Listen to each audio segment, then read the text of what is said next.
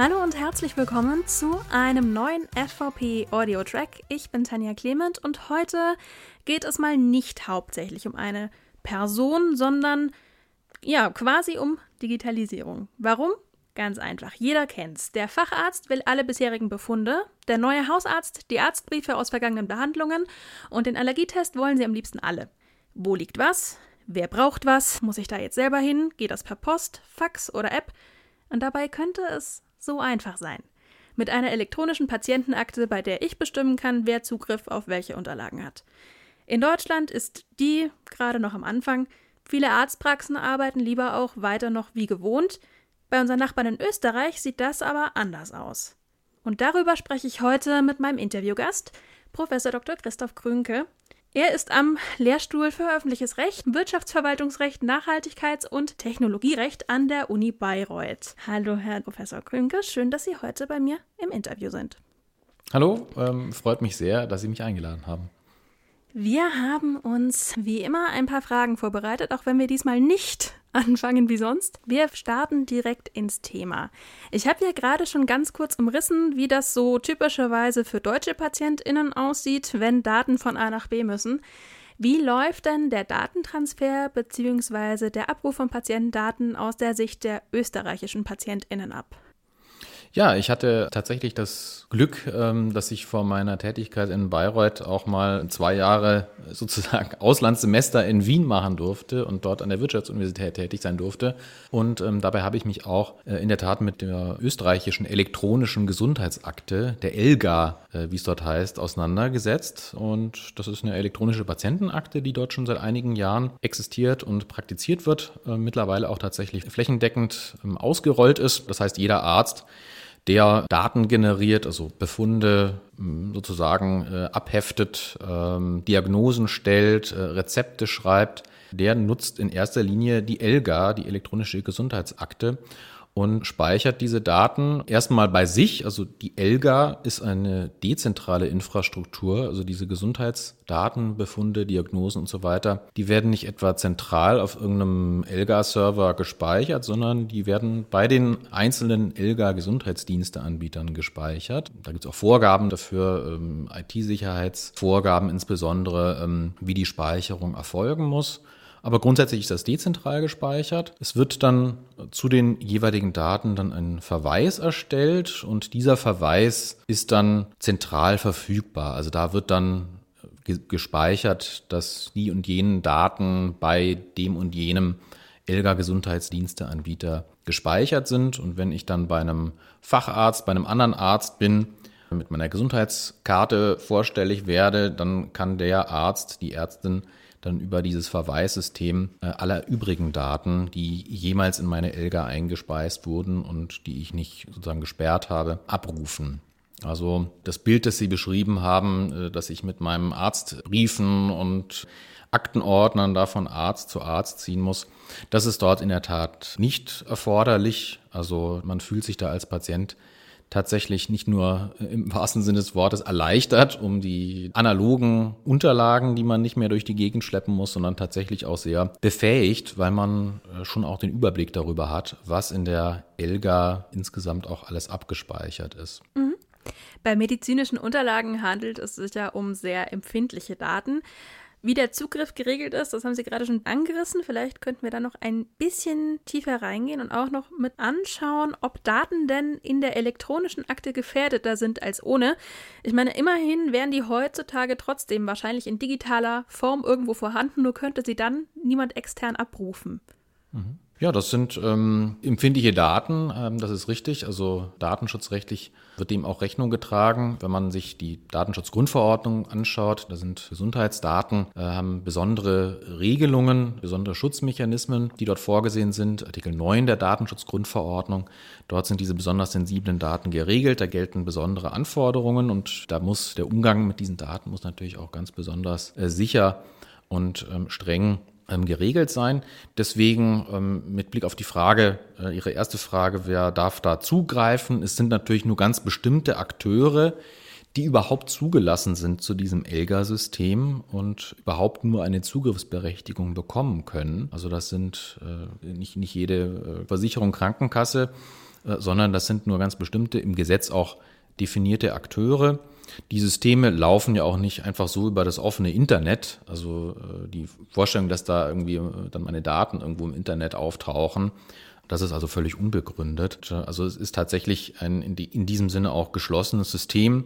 Alle Zugriffe, die auf meine Gesundheitsdaten dort erfolgen, äh, selbst Zugriffe, die ich selber vornehme, also wenn ich mich über meine über mein Handy dann einwähle und äh, da schauen möchte, was in meiner Elga gerade abgelegt ist.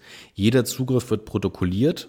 Ich kann also immer reinschauen, wer hat wann, wie, auf welche Informationen in meiner Elga zugegriffen, habe also da ständig äh, die Kontrolle, ist ja auch wichtig. Also der Transparenzgrundsatz ist ja auch ein datenschutzrechtlicher Grundsatz. Ich muss immer transparent äh, haben in Bezug darauf, wie meine Daten und welche Daten verarbeitet werden.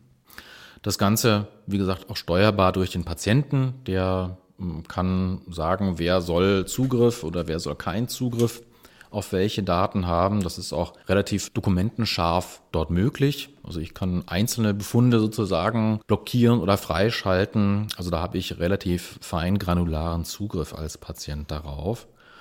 Und ähm, weil Sie angesprochen haben, naja, sind die Daten in der ELGA dann gefährdeter als die Daten, die sonst wo gespeichert sind, von, der, von Hand geschrieben sind?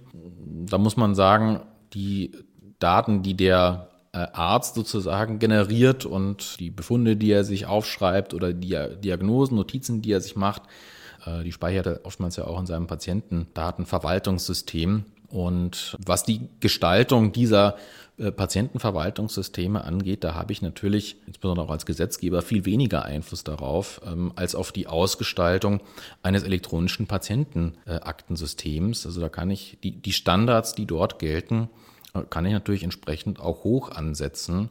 Und insofern würde ich sagen, die Einführung auch einer verbindlichen elektronischen Patientenakte gibt auch die Chance dazu, einheitliche, äh, auch Sicherheits- äh, datensicherheitsrechtlichen äh, Vorgaben zu formulieren, um sicherzustellen, dass die Daten noch sicherer sind, als sie ohne ein elektronisches Patientenaktensystem ohnehin schon wären quasi ein Sicherheitsmindeststandard, den man dann festlegen kann. Jetzt bin ich während Corona dreimal äh, umgezogen und kann sagen, im Papiersystem macht es alles keinen Spaß, sich neue Ärzte zu suchen. Ähm, was ist denn der größte Vorteil bzw. der größte Nachteil der Elga-Lösung? Ja, der größte Vorteil, den haben Sie selbst eigentlich auch gerade schon eingebracht. Wenn ich meine Patientenakte selber sozusagen in der Tasche mit mir herumtrage, äh, über mein Handy zugriffsbereit habe, dann habe ich äh, letztlich grö größtmögliche Patientensouveränität. Ich kann schauen, welche gesundheitsbezogenen Daten sind bei welchem meiner verschiedenen Gesundheitsdiensteanbieter vorhanden. Ich kann sie mitnehmen. Also wenn ich drüber nachdenke, wenn ich meinen Hausarzt wechseln wollte, der ist super. Also wenn er, falls er diesen Podcast hört, äh, ich habe nicht vor, den, den Arzt zu wechseln, aber wenn ich wollte, würde ich es wahrscheinlich gar nicht so ohne weiteres können, weil der so viel Information über mich hat und so gut Bescheid weiß über meine Gesundheitsgeschichte sozusagen auch. Ich würde mal sagen, also bei, bei äh, digitalen Plattformen würde man von einem Login-Effekt sprechen. Und ich finde, das ist bei den, bei den Gesundheitsdaten genauso, bei den, äh, bei den Ärzten, gerade bei denjenigen, bei die, die wir schon oft besucht haben, die haben so viel Information über uns, da würde es einen großen Nachteil bringen, ähm, wenn ich äh, von heute auf morgen zu einem anderen Arzt ginge und der keinen Zugriff mehr auf diese Informationen hätte. Und ich finde gerade diesen Login-Effekt sozusagen im Gesundheitsbereich, den kann eine elektronische Patientenakte eigentlich ähm, so gut wie vollständig aushebeln. Und ähm, zweiter Gesichtspunkt, äh, wenn man eine Patientenakte hat, dann hat man natürlich auch relativ äh, lückenlose äh, Datenbasis, äh, wenn es darum geht, äh, wenn ich mal gesundheitliche Probleme habe, und man schauen muss, was ist denn in der Vergangenheit so passiert, was ist denn vor zwei, drei Jahren, hatten Sie ja schon mal solche Beschwerden, was wurden da für Befunde festgestellt. Diese Fragen, die stellen sich ja meistens auch im Nachhinein, wenn man dann mal krank wird. Und wenn man eine Patienten, eine elektronische Patientenakte hat, dann hat man eigentlich immer eine größtmögliche, möglichst vollständige Datenbasis, äh, um dann zu dem Zeitpunkt, zu dem es drauf ankommt, dann auch eine möglichst sachrichtige und qualitativ hochwertige äh, Diagnose zu stellen und äh, eine medizinische Versorgung sicherzustellen.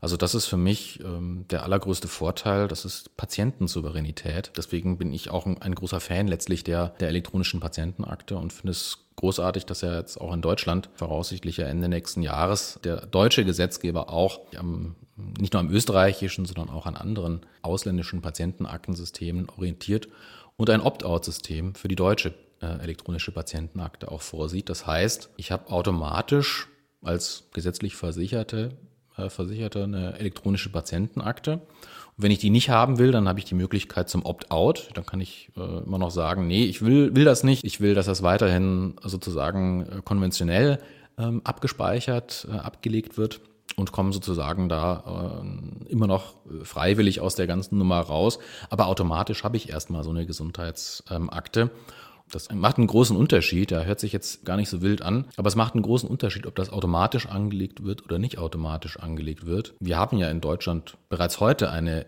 elektronische Patientenakte, äh, wenn auch noch nicht so lange.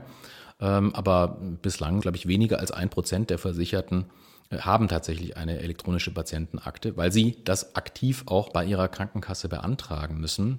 Und der ganz, ganz überwiegende Anteil der Versicherten hat sowas noch nicht. In Österreich ist es weil die dort ein so, sogenanntes Opt-out-System haben, ist es genau andersrum. Ich glaube, 98, 99 Prozent der Versicherten dort haben eine ELGA, eine elektronische Gesundheitsakte. Und nur ganz wenige, ich glaube, es sind so um die 500.000 ähm, Menschen, haben sich dafür, dazu entschlossen, da rauszuopten. Äh, das heißt, der ganz überwiegende Anteil der Bevölkerung hat eine elektronische Patientenakte. War am Anfang dort auch umstritten, also das hat durchaus für Diskussion gesorgt, aber mittlerweile, glaube ich, hat sich dort die Ansicht durchgesetzt, wie äh, was für große Vorteile diese, äh, diese Elga eigentlich bringt. Der größte Nachteil, wenn Sie danach auch fragen, fällt mir eigentlich gar nicht ein. Also ein richtiger Nachteil ist mir jedenfalls praktisch dort nicht begegnet. Das Einzige, worüber man nachdenken könnte, die dezentrale Speicherung, das ist ja etwas, was der deutsche Gesetzgeber äh, oder das deutsche System eigentlich nicht äh, vorsehen wird. Also dort ist die Telematikinfrastruktur, die Infrastruktur, auf der die elektronischen Patientenakten dann aufgelegt werden sollen, die ist ja zentral. Ähm, das könnte ein Vorteil sein mit Blick auf die äh, Funktionsfähigkeit hat vermutlich auch gewisse Nachteile. Ja, also da ist natürlich dann das Risiko, dass wenn da äh, wenn es da tatsächlich mal aus irgendwelchen Gründen dazu einem Problem führt, dann ist natürlich gleich die, das gesamte System betroffen. Ähm, aber man hat natürlich nicht das Problem, dass man für jeden einzelnen Gesundheitsdiensteanbieter ähm, gewährleisten muss, dass dort die Daten richtig gespeichert äh, und ordnungsgemäß verarbeitet werden. Also da hat man so ein bisschen äh, den Vorteil, den ein zentrales System vielleicht, vielleicht bietet. Also das wäre das Einzige, was ich, was mir dort, was man dort vielleicht so ein bisschen noch verbessern könnte. Aber sonst bin ich eigentlich sehr überzeugt davon, dass das eine gute Sache ist. Und wie gesagt, ich freue mich sehr, dass der deutsche Gesetzgeber das wahrscheinlich jetzt auch so äh, fürs nächste Jahr dann bei uns einführen wird. Bin ich ganz bei Ihnen. Dann muss man auch nicht mehr neidisch sein auf die österreichischen Nachbarn quasi, die mit ihrer Gesundheitskarte alle wichtigen Informationen dabei haben. Danke, dass Sie heute da waren für unsere Zuhörerinnen und Zuhörer. Ihr findet weitere spannende Texte, Beiträge und sonstige Informationen rund um das Thema Gesundheit diese und nächste Woche auf fvp.online. Ansonsten hören wir uns zur nächsten Folge wieder. Bis dahin, macht's gut.